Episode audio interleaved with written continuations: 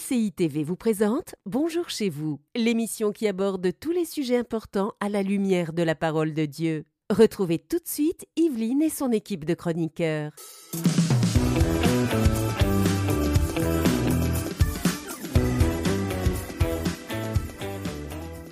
Bonjour à tous et bienvenue dans Bonjour chez vous. Aujourd'hui, dans cette nouvelle semaine de BCB, comme on aime le dire, on va voir comment identifier une fausse doctrine. C'est un thème qui réjouit Frank apparemment. Je ne sais pas si ça réjouit tout le monde. Bonjour à vous en tout cas. Hello Evelyne. Salut, c'est Nadine la plus heureuse pour ce thème. Bien sûr. Forcément. Bah, Grande théologienne. Sincèrement, c'est un super thème. C'est un super Oui. thème très très important parce Mhm. qu'une fausse doctrine peut vraiment égarer des personnes et on en parlera euh, tout au long de cette émission. Et il y a des choses qui sont enseignées parfois qui ont de graves et de lourdes conséquences. Il y a des choses qui sont voilà des histoires d'interprétation, c'est des choses plus légères, mais il y a de vraies euh, conséquences à l'enseignement et à- surtout à recevoir une fausse doctrine et croire dans une fausse doctrine. Donc on va voir comment l'identifier. Et puis euh, Nadine, tu seras notre pasteur dans Pasteur. J'ai une question aujourd'hui. Tu répondras à la question est-ce un problème pour deux conjoints chrétiens de fréquenter deux églises différentes Oui, je répondais à cette question tout à l'heure. Ça arrive, des fois on se rencontre, on rencontre quelqu'un, on l'aime, mais on est dans deux églises différentes. Que faire? Est-ce qu'on continue chacun de notre côté ou il faut se mettre ensemble? Je vais en parler tout à l'heure. Effectivement, et on reste avec toi puisque dans la rubrique culture et médias, on est en début d'année. Tu vas nous parler de l'index mondial de persécution. Absolument. Et on aura Clémence Martin, qu'on connaît, qui est responsable de l'information à portes ouvertes, et elle va venir nous présenter cet index qui, les chiffres augmentent encore malheureusement, mais elle va nous parler de tout ça, nous montre aussi des bonnes nouvelles à travers tout ça. Il y a des témoignages de vie malgré la persécution, et on sera avec Clémence tout à l'heure. Super, un super programme pour euh, cette euh, émission qu'on commence tout de suite avec Frank dans la pensée du jour.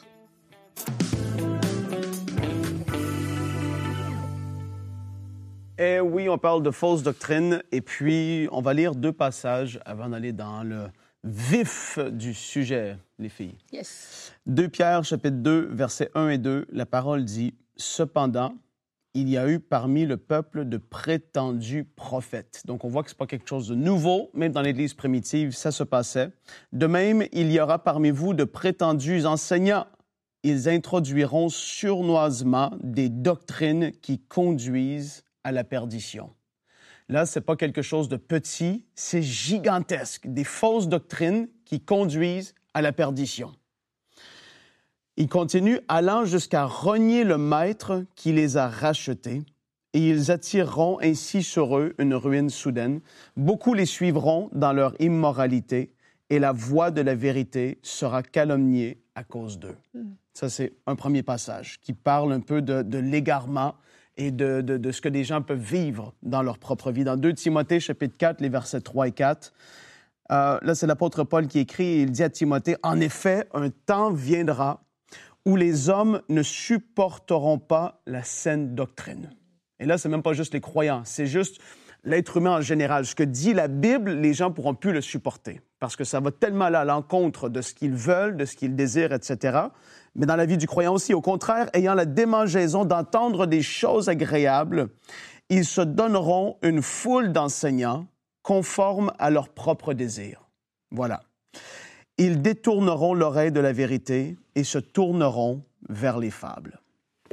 Là, on voit quelque chose qui est majeur, qui est dangereux et qui va conduire, et certaines fausses doctrines ont conduit beaucoup de personnes dans un égarement épouvantable.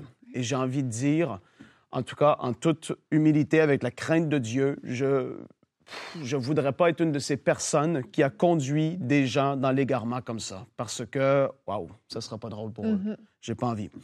Euh, en fait, j'ai envie de dire par rapport aux fausses doctrines, premièrement, la base ne doit jamais changer.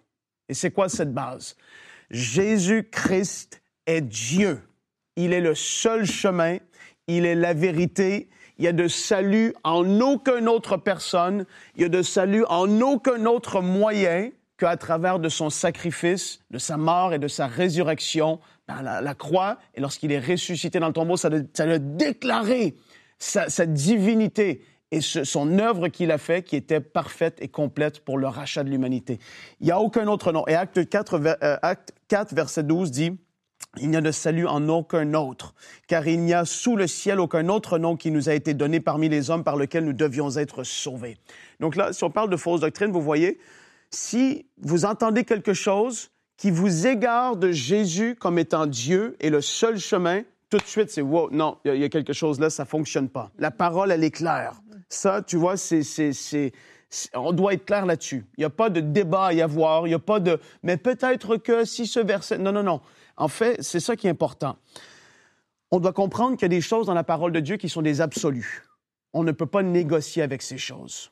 Et lorsque les gens vont vouloir négocier avec ces choses, et j'en ai entendu des personnes, mais tu parles de quel Jésus? Est-ce que c'est ce Jésus-là? Est-ce que, et là, les gens, ils rentrent dans toutes sortes de raisonnements, dans des, interprétations qui sont complètement tordues de la parole de Dieu. Il y a des personnes qui sont comme ça, qu'on le veuille ou non. On doit faire attention lorsque des choses qui sont non négociables sont attaquées, c'est dangereux. Ceci étant dit, là, il y a quelque chose que je veux juste faire la part des choses.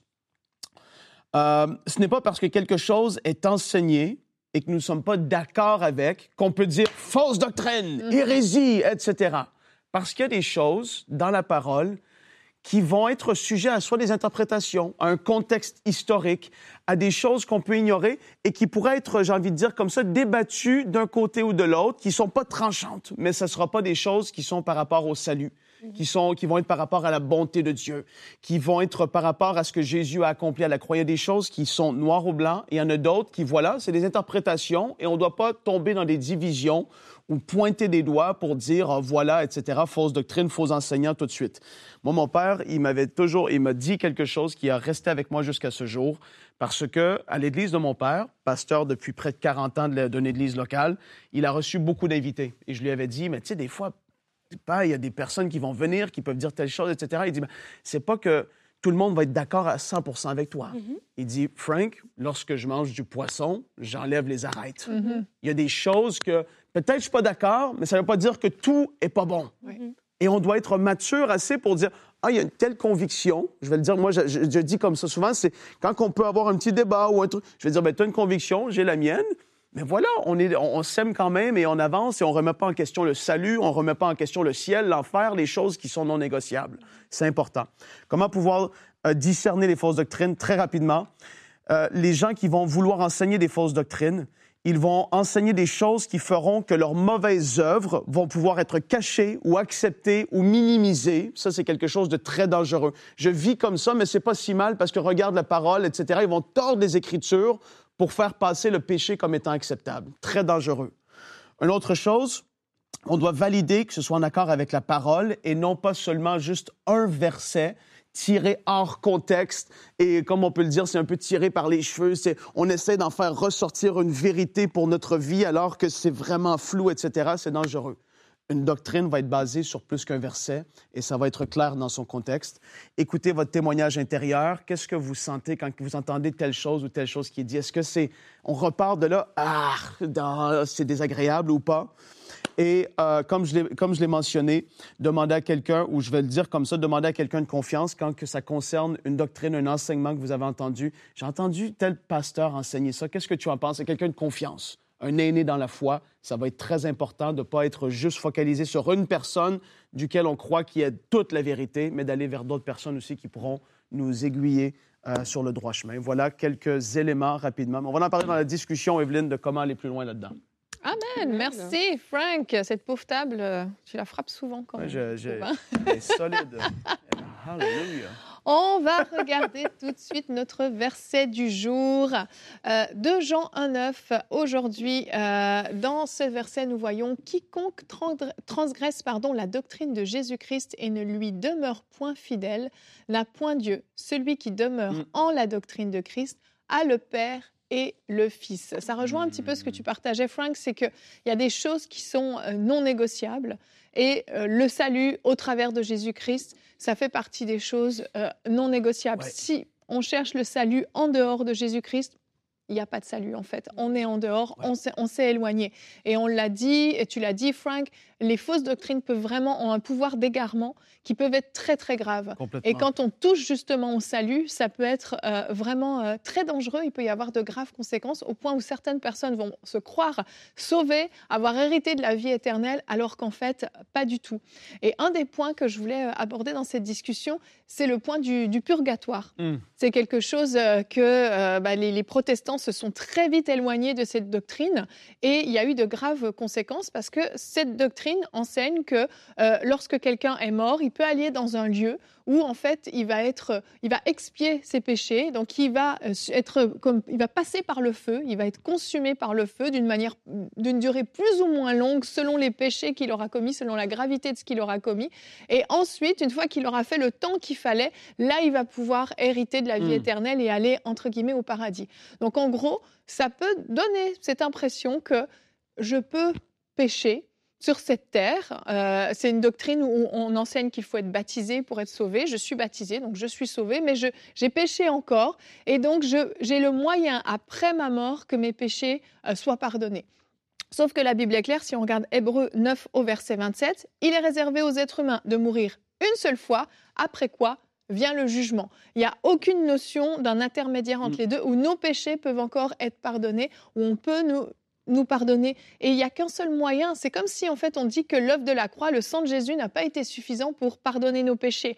Quand Dieu nous a pardonné, il nous a réellement pardonné, on n'a plus à nous-mêmes payer. Jésus-Christ a pris ses péchés, nos péchés sur lui et c'est lui-même qui a été condamné à notre place. Je n'ai plus à être condamné pour les péchés que j'ai commis, pour autant que je me sois repenti, pour autant que j'ai pleinement donné ma vie à Jésus-Christ et que j'ai fait en sorte de marcher en nouveauté de vie. Mais oui, peut-être que je vais encore pécher sur cette terre, je vais me repentir, je vais demander pardon et on peut aller lire un Jean euh, pour euh, voir aussi comment fonctionne le pardon des péchés pour ceux qui sont en Christ. Et en fait, on a un avocat auprès du Père, etc., etc. Donc, ça fait partie des doctrines très dangereuses qui vont te faire croire que bah, sur cette terre, finalement, c'est pas si grave si je pêche, parce qu'il y a ce purgatoire. Et même, on demandait parfois de payer, etc. il y a eu tout un tas d'égarements. Je, rebondis juste là-dessus, parce que même, tu as, le, vieil homme riche mm-hmm. et tu le pauvre Lazare. Le vieil homme riche, c'était fini. Il n'y a pas question de remonter, même pas d'envoyer quelqu'un par là ses frères, etc. Non, il y, a il y a eu les prophètes, etc. C'est là, pendant que tu es vivant, que tu dois faire la paix avec Dieu. Tout à fait. et le purgatoire, admettons, ce qui est encore là, je peux même pas mettre de mots, mais en fait, c'est ça, c'est que les gens devaient payer, amener des offrandes pour que la personne puisse être libérée de cet endroit. Mm-hmm. Mais c'est un substitut à l'œuvre de Jésus. Tu ne peux pas. Tu ne... Et c'est quoi? C'est un dollar? C'est un million de dollars qu'il faut? Qu'est-ce qui fait que je vais... Voilà, c'est un substitut. Ça n'a pas sa place. Fausse doctrine, hyper dangereuse. Ultra dangereuse. On peut vivre comme on veut, après, je vais m'arranger avec, ma femme va donner un petit 5 puis je vais m'en... C'est pas comme ça que ça ben fonctionne. Et, là, il faut faire attention. La Bible nous dit que justement, dans les temps de la fin, les gens vont être emportés voilà, à tout vent de doctrine, voudront écouter ce qui leur fait du bien. Et on parle d'identifier une, fausse doctrine. Je pense que j'ai déjà raconté cette anecdote que dans ma vingtaine, je travaillais à la banque. Et à ce moment-là, euh, la Banque du Canada avait, euh, avait, issu des nouveaux billets pour changer les billets qu'on avait avant, donc nos billets d'aujourd'hui. Et c'était à cette époque que je travaillais à la banque. En fait, ce qui nous avait appris, ce n'était pas tant de reconnaître chaque fois qu'on voit un faux billet, qu'est-ce qui, comment savoir que le billet est faux? Il nous avait appris à reconnaître le vrai billet, il est quoi? Il y avait des points que dans un vrai billet qui est issu par la Banque du Canada ne doit toujours avoir. Donc un faussaire ne peut pas le faire. Hmm. Et donc quand tu apprends à reconnaître le vrai, du coup quand tu vois le faux, c'est plus facile parce que le faux il peut être dans 15 millions d'affaires, mais le vrai il y a des points qui sont là en fait, un peu comme tu disais dans ta pensée. Et je crois que les gens, le vrai, c'est dans la parole de Dieu. Je crois qu'on comment identifier une fausse doctrine, c'est d'abord de nous-mêmes être assis dans la parole. Aujourd'hui, des fois, on veut écouter ce que quelqu'un a dit, et c'est comme ça qu'on peut des fois être emporté, parce que tout ce qu'on connaît de Dieu, c'est par quelqu'un qui nous l'a enseigné sur une vidéo, sur Internet, etc. Et nous-mêmes, en tant que chrétiens, on s'assoit pas dans la parole. Et pour être quelqu'un qui ne doit pas être emporté à tout vent de doctrine, c'est de s'asseoir dans la parole, de vraiment être en connexion avec cette parole. La Bible dit dans Psaume qu'elle elle, est claire, elle donne de l'intelligence au simple. Donc reconnaître une fausse doctrine, tu n'as pas besoin d'être un théologien, tu n'as pas besoin d'avoir fait des grandes études, parce que tu connais la parole, parce que tu es en communion avec le Saint-Esprit, il t'enseigne, il te conduit dans toute la vérité. C'est ça que Jésus va dire. Et des fois, il y a eu des gens euh, qui se disent, qui tombent des fois dans des fausses doctrines parce qu'ils se disent, mais c'est l'Esprit tu vois, qui se disent non, non, on n'est pas carré, on est des gens de l'esprit. Mais l'esprit t'amène à la parole. Amen. Jésus va dire temps. que l'esprit, c'est ça, l'esprit va venir me glorifier, il va vous enseigner. Donc l'esprit confirme toujours la parole. L'esprit ne te dit pas quelque chose qui est complètement hors des Écritures. Au-delà des convictions, comme tu disais, Frank, des fois il y a des, il y a des subtilités, voilà, qui sont des, des saveurs, voilà, de, de, de, de mouvement, mais il y a des choses qui sont de base en fait. Et aussi, en tant qu'enfant de Dieu, ben, prions aussi Saint-Esprit, euh, affermis-moi que je sois un chrétien solide, solide dans cette parole. Et Donne-moi cette révélation de cette parole, comme tu disais. Si je suis tenté de croire, de croire que je vais y arriver par mes œuvres, par mon service à l'Église, par mes dîmes, par mes offrandes, donne-moi la révélation qu'à la croix, ben, c'était ça le prix. Le prix a été payé à la croix. Je suis sauvé par la foi et non par mes œuvres. Et donc vraiment, il y a ce travail à faire, mais je crois que une des manières, c'est vraiment de cette base-là, de s'attacher à la parole de Dieu, de la méditer quotidiennement, de ce que la parole ne soit pas juste quelque chose qui nous tombe dessus de temps en temps, mais si on est ancré là-dedans, on sait le vrai, du coup le faux, il saura nous sauter aux yeux en fait. Exactement. Je termine avec une chose. Si vous vous nourrissez d'enseignements qui vous poussent à chercher, à chercher les choses qui sont sur la terre et non pas celles qui sont en haut, faites attention parce que ça va, ça va vous égarer aussi tôt ou tard. Mm, Vraiment, connaissez votre parole. Il n'y a rien de mieux. Il y aurait encore un millier de choses à dire, mais on va enchaîner. On va voir avec toi, Nadine. Est-ce un problème pour deux conjoints chrétiens de fréquenter deux églises différentes? Oui, donc une bonne, une bonne question. Et comme je disais euh, en introduction, on peut se rencontrer et on est tous les deux dans deux églises différentes. Ça m'est arrivé à l'église d'avoir une sœur voilà, qui rencontre quelqu'un et puis finalement elle se marie. Elle va aller à l'église de son, de son mari ou l'inverse. Euh, le, le mari va venir rejoindre notre assemblée. Donc c'est important que, quand, de, de réaliser que l'église est une maison spirituelle. C'est notre famille spirituelle. Et lorsqu'on rencontre quelqu'un où on, est chrétien, il faut savoir qu'on doit aller au même endroit pour recevoir les mêmes enseignements.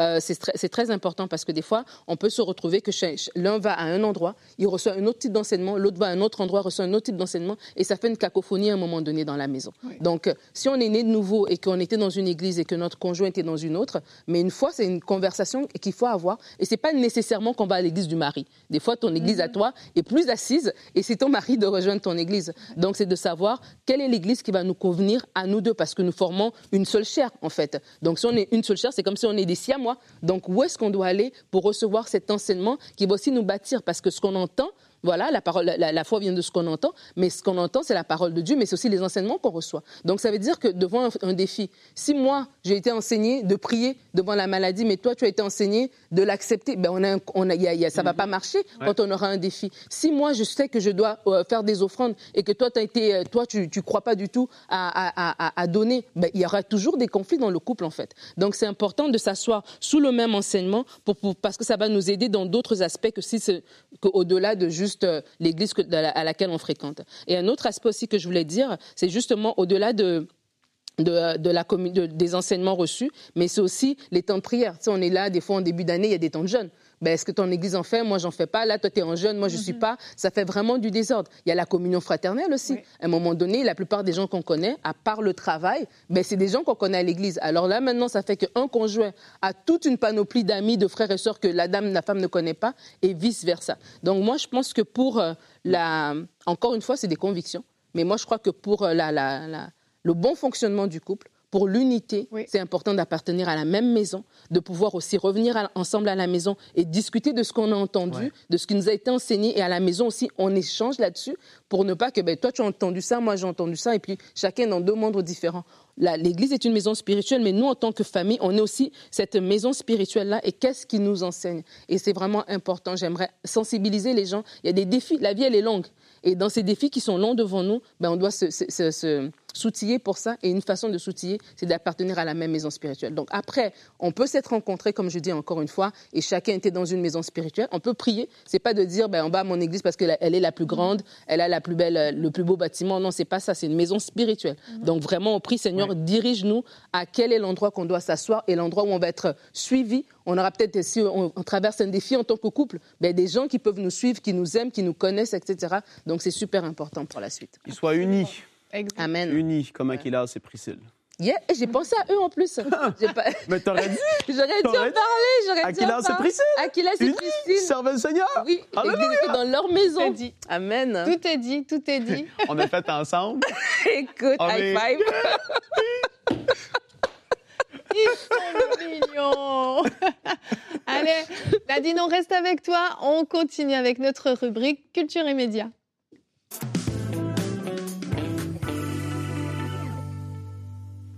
Alors, comme je disais en début d'émission, nous avons Clémence Martin de l'organisme Portes Ouvertes. Clémence est responsable de l'information à Portes Ouvertes et l'index mondial de persécution des chrétiens sort chaque année. Et cette année, l'index est aussi sorti avec des chiffres assez alarmants. Et on va parler avec Clémence tout de suite qui va pouvoir nous en dire plus. Bonjour Clémence.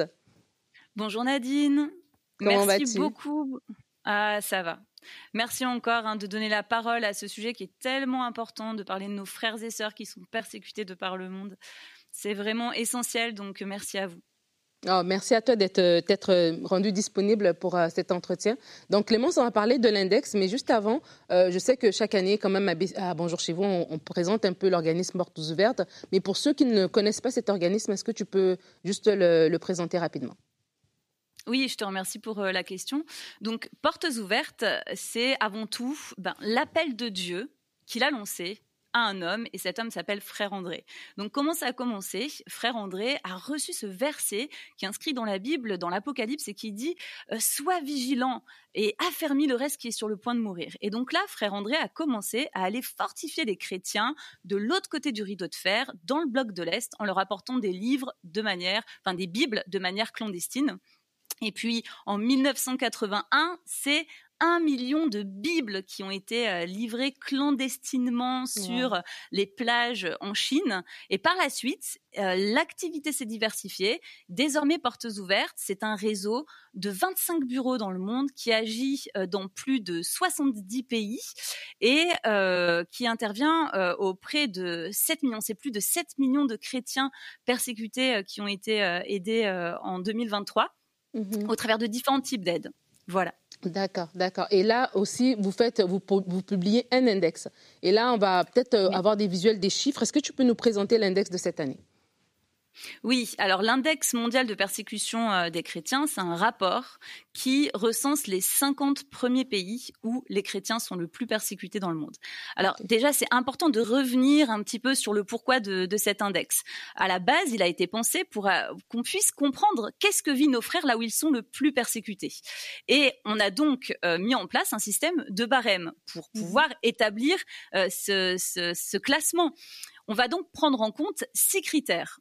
Le critère de la violence, euh, euh, c'est un peu le haut de l'iceberg. Euh, quel est le nombre de chrétiens tués, le nombre de chrétiens kidnappés, le, nombre d'églises ciblées, et puis les cinq autres critères, ce sont plus des critères qui vont illustrer une persécution d'oppression dans la vie euh, privée, dans la vie familiale, dans la vie euh, sociale. Euh, par exemple, est-ce que le chrétien peut avoir accès à un puits autant que les autres les autres personnes dans la société? Mmh Est-ce qu'il peut accéder facilement à son église? Est-ce qu'il a même le droit de le penser?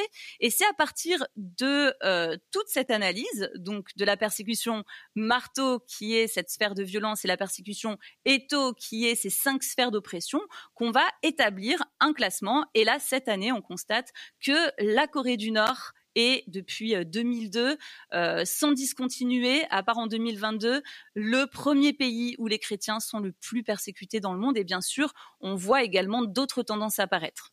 Oui, et justement, tu parles de la Corée du Nord et du classement. J'aimerais que tu puisses aussi en parler un peu plus, parce qu'on a cette année, on a vu le Burkina Faso et le Nicaragua aussi apparaître au classement.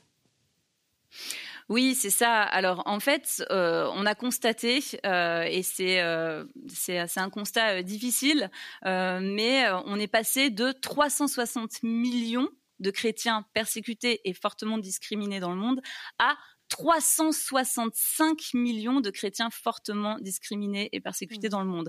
Pourquoi? Mmh. Parce qu'on a notamment pris en compte le nombre de chrétiens persécutés au Burkina Faso et au Nicaragua, euh, au Nicaragua qui augmente. Au Burkina Faso, c'est lié euh, par euh, la montée du djihadisme. D'ailleurs, c'est une tendance qui se, se, révèle dans toute l'Afrique subsaharienne. Puis au Nicaragua, c'est cette dictature de Daniel Ortega qui s'en prend à l'Église catholique, où les, les médias chrétiens sont muselés, où les universités n'ont plus de reconnaissance officielle, les universités mmh. chrétiennes, mmh. et puis les comptes bancaires aussi des diocèses se, retrouvent euh, totalement contrôlés.